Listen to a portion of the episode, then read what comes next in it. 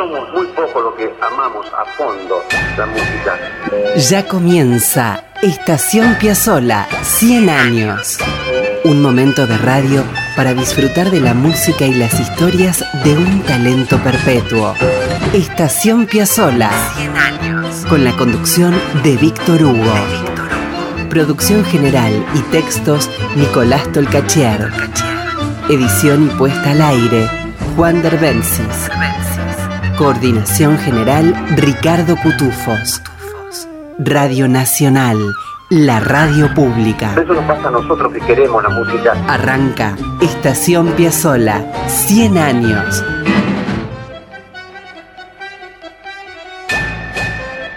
Bienvenidos amigos, aquí estamos en la radio pública con Estación Piazzola 100 años. Aquí estamos con nuestro homenaje que de verdad también tiene mucho de disfrute. Piazzola, hablemos de Piazzola, vivió casi todo el siglo XX. Recorrió medio mundo y ahora con su música casi que lo habita por completo. Es hermoso y enriquece encontrarnos en cada esquina de su vida con personajes maravillosos de la cultura universal. Es que uno habla de Piazzola y termina hablando de Stravinsky, de Gardel, de Milva, de Troilo, de Josomá, de cine, de teatro, de poesía. Piazzolla es todo eso, todo eso. Es centro y es coartada para visitar mucho de lo que más nos gusta de la vida, porque además ha estado, cuando uno da estos nombres, cerca de todo lo bello, de todo lo extraordinario y profundo que el ser humano haya creado.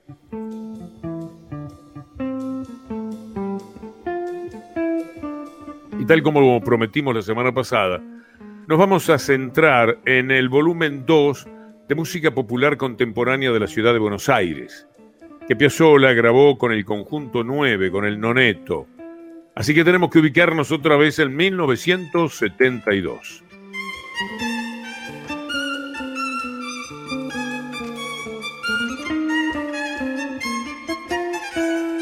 Les recuerdo que Astor amplió el quinteto en ese tiempo y gracias al financiamiento de la entonces Municipalidad de Buenos Aires, recorrió el país y varios países con su noneto. Osvaldo Tarantino en piano porque reemplazó a Osvaldo Mansi, Antonio Agri, Hugo Baralis, Quicho Díaz, Néstor Panic, José Bragato, José Corriale, Oscar López Ruiz. Les adelanto que mucho de lo que vamos a decir vendrá de Piazzola Loco, Loco, Loco, el libro de Oscar López Ruiz, que tanto nos ha divertido y enseñado desde su primera edición. Les cuento que hace año y poco más volvió a salir para Gourmet Musical Ediciones, lo cual por cierto nos pone muy felices.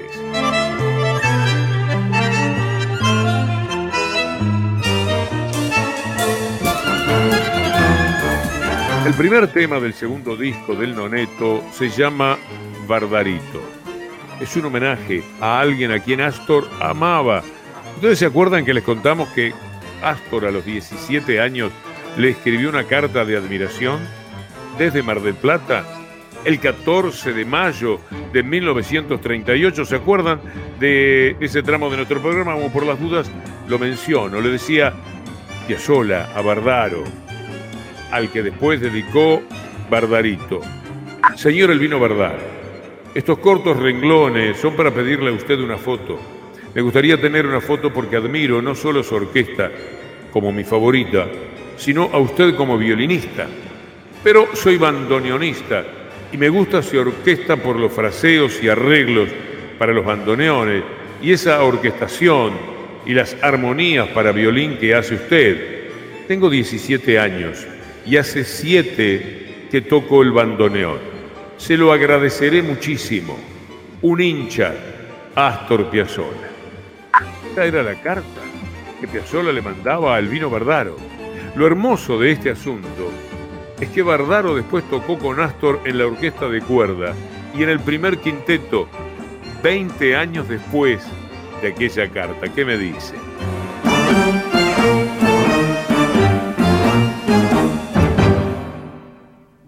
Cuando a comienzos de los 70, muchísimo después, Astor armó el noneto, escribió, Bardarito fue compuesto en 1971 en memoria del músico Elvino Bardaro, el más importante violinista del tango de todas las épocas. Y sigue Piazzolla. Quiero destacar el enorme orgullo que ha sido para Antonio Agri poder grabar Bardarito con el violín Stradivarius que le prestara gentilmente para esta grabación el renombrado violinista Salvatore Accardo. Estamos hablando de una de las figuras más importantes del mundo en la música clásica. Sigue escribiendo Piazzolla, porque es la primera vez que la música popular ha tenido esta oportunidad de utilizar ese valioso y magnífico instrumento. Estamos hablando del Stradivarius de Salvatore Accardo. En el programa pasado les adelanté el dato. Ahora vamos más allá.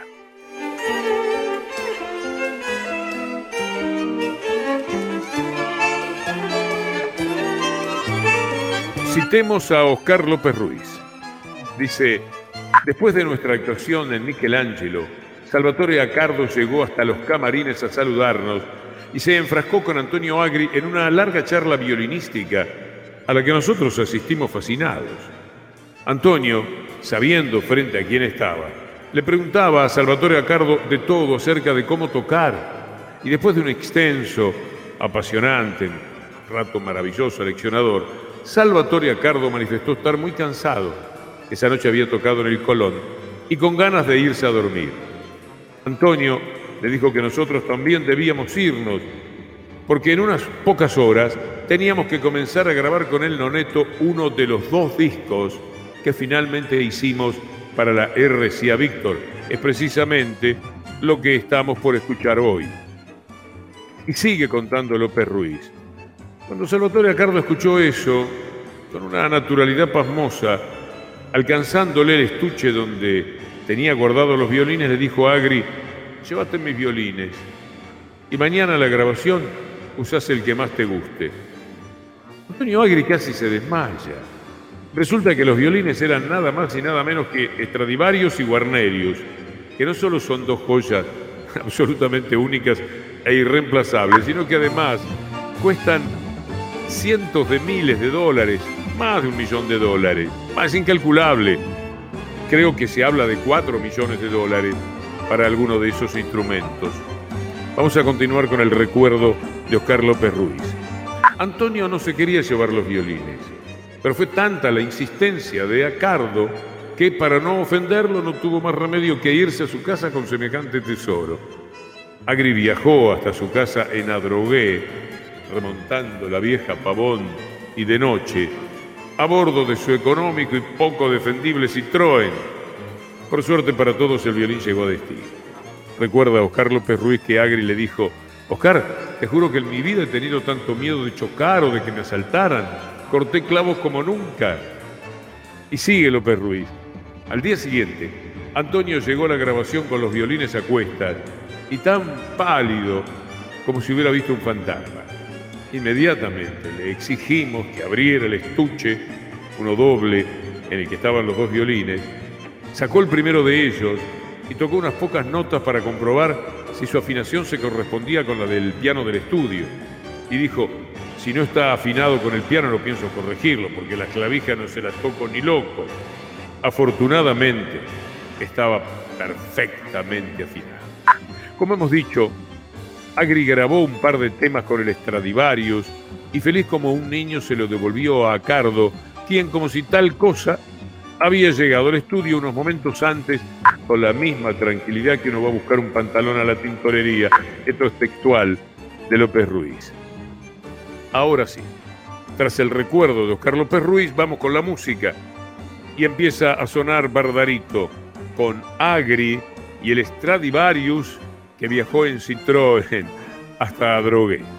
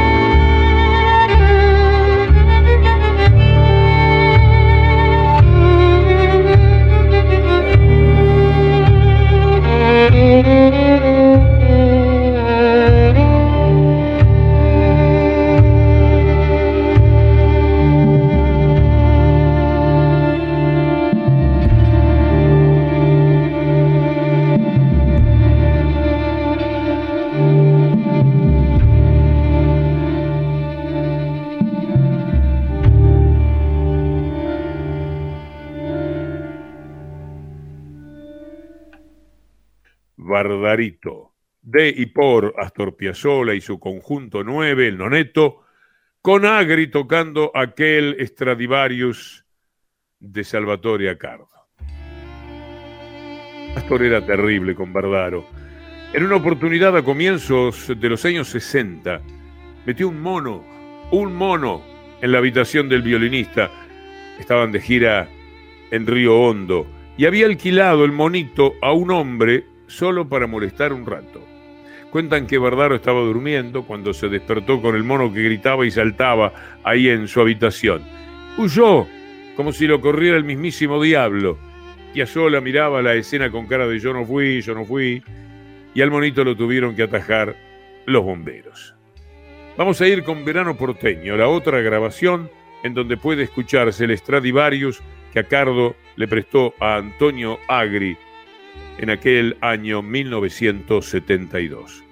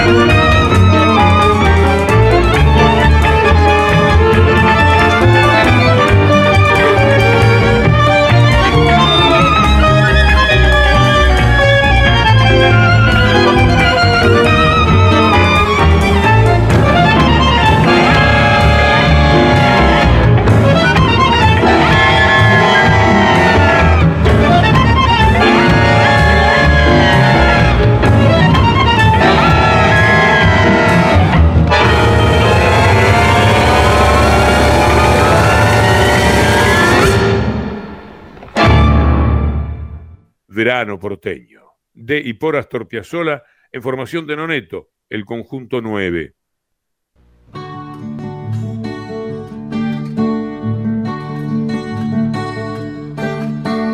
Foi nos bailes da vida num bar em troca de pão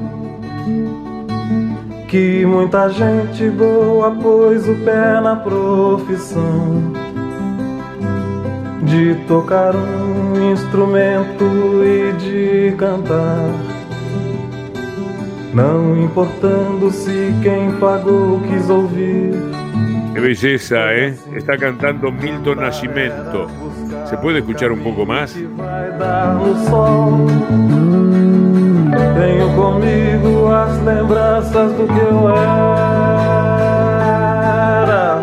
Para cantar nada era longe, tudo tão bom. Tem a estrada de terra na boleia de caminhão. Era assim. Com a roupa encharcada, a alma repleta de chão. Todo artista tem de ir aonde o povo está. Assim, será. Cantando me desfaço e não me canso de viver, nem de cantar. Muchas gracias. ¿Y por qué apareció Milton Nascimento en Estación Piazzola? Les cuento. El Noneto viajó a Río de Janeiro. Y allí Piazzola, que era acompañado por Naná y eh, Dorica Immi, a todas partes iban con ellos, escuchó cantar y conoció a Milton Nascimento. Quedó fascinado. Y después del encuentro, Milton se puso a cantar para Piazzola y para sus músicos en el lobby del hotel de Copacabana donde estaba parando Piazzola. Eran las 4 de la mañana. Y entonces, ahí pasó lo siguiente. Vamos a citar otra vez a Oscar López Ruiz. Cuando Milton empezó a cantar, escribe López Ruiz, el conserje del hotel se le acercó furioso y encarándolo de una muy mala manera y tratándolo bastante peor un perro, le dijo que allí no se podía cantar y que se fuera. Astor se puso furioso, como pocas veces lo he visto antes o después. To- Tomó al tipejo de las solapas y no de haber estado nosotros para impedirlo, le hubiera propinado una paliza de película. Una vez que logramos calmarlo, fue evidente que el clima que se había creado gracias a Milton Nacimiento se había roto, por lo cual Astor, furioso aún, quiso reparar el daño y dijo, Milton, mañana mi grupo y yo vamos a tocar para vos, solamente para vos. Dicho lo cual, le preguntó a sus anfitriones si era posible conseguir un lugar, puesto que al día siguiente quería tocar para Milton Nacimiento, pero era primero de mayo. Finalmente se consiguió el boliche, Number One se llamaba. Astor le pidió a Milton y a Caimmi que no dijeran nada a nadie, ya que quería tocar para Milton Nacimiento solamente. Hubo promesa. Al día siguiente, las calles de Río estaban desiertas, un primero de mayo, por lo que nadie imaginó lo que esperaba para suceder en el Number One. Al entrar al boliche Piazzolla y sus músicos recibieron un aplauso y de pronto, casi como si fuera un sueño, los muchachos del conjunto 9 vieron que ahí estaban, además de Milton, Dori y Naná, Dorival, Caimi, Padre, Gilberto Gil, el Simbo Trío completo, Egberto Gismonti, Hermeto Pascual, Chico Buarque, Roberto Menescal, Edu Lobo y Nara Leao.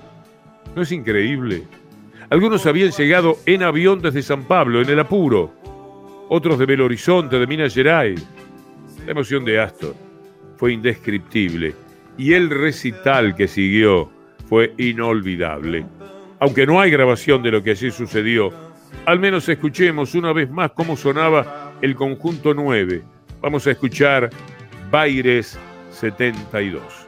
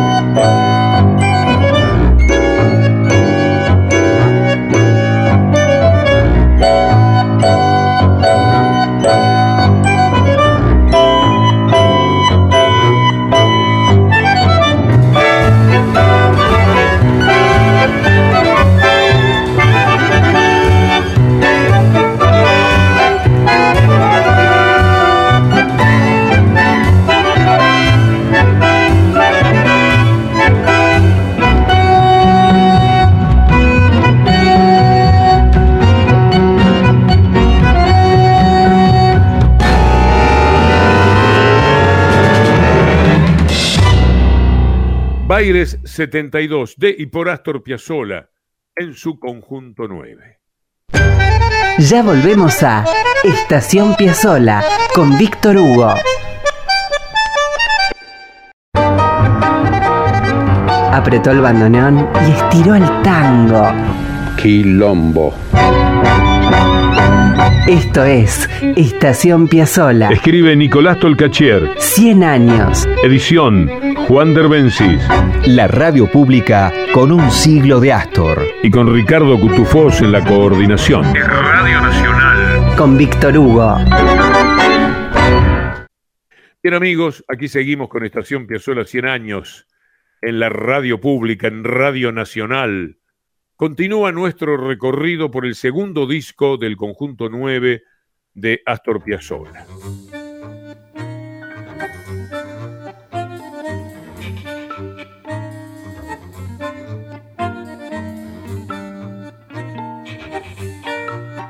Vamos a ir con otra obra interpretada por aquel noneto, Buenos Aires, hora cero.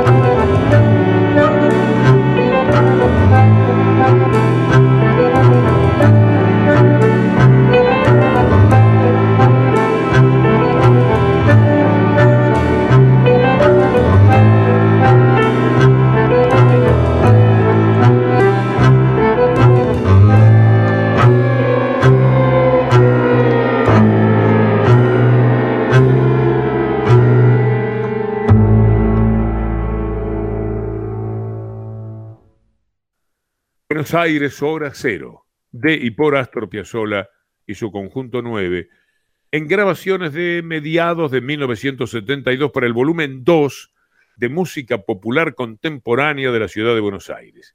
Ese era el título del disco. Bueno, llegamos al momento de contar algo acerca del fin de lo que fue aquel conjunto 9.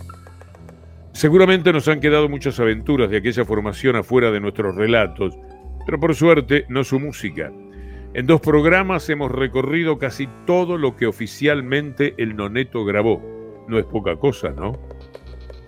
A comienzos de 1973, dado que la Municipalidad de Buenos Aires no renovó el contrato que había permitido giras en todo el país y en el exterior, Astor decidió que no podía seguir con el Noneto. Al ser nueve, sus integrantes, a veces se sumaban a Merita Baltar y Horacio Ferrer, se les hacía imposible conseguir trabajo con tanta gente. Y sobre todo en Europa. Movilizar desde la Argentina a tal cantidad de músicos era algo que los empresarios extranjeros no estaban demasiado dispuestos a hacer, por lo que decidió volver al quinteto. Eso implicaba que José Corriale, Néstor Panic y Hugo Barali se quedaran afuera. El dolor de los músicos desplazados duró muchos años. La despedida de nuestro recorrido por el Noneto será con Onda Nueva. Onda 9 es una pieza que Astor compuso dedicada a su pianista Osvaldo Tarantino. Fíjense qué introducción casi folclórica.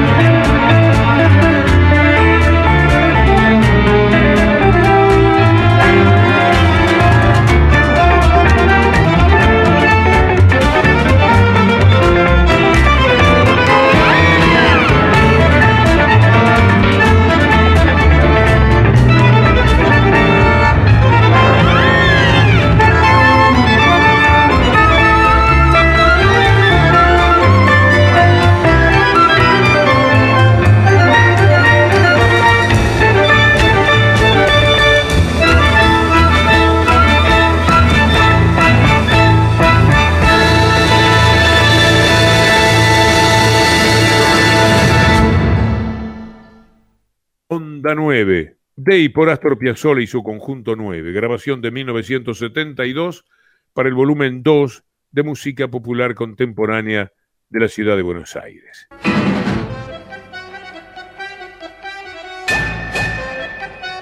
Amigos, está quedando atrás Estación Piazzolla. Estación Piazzolla lo hacemos con Nicolás Tolcachier en la producción, en los textos, Juan Derbensis en la cuidadísima edición que ustedes disfrutan en cada programa, también en la parte artística y Ricardo Cutufós en la coordinación. La próxima semana, amigos de la radio pública de Radio Nacional, si Dios quiere, nos vamos a detener una vez más para acercarnos a la música y las aventuras de Astor Pantaleón Piazzola. Hasta la próxima.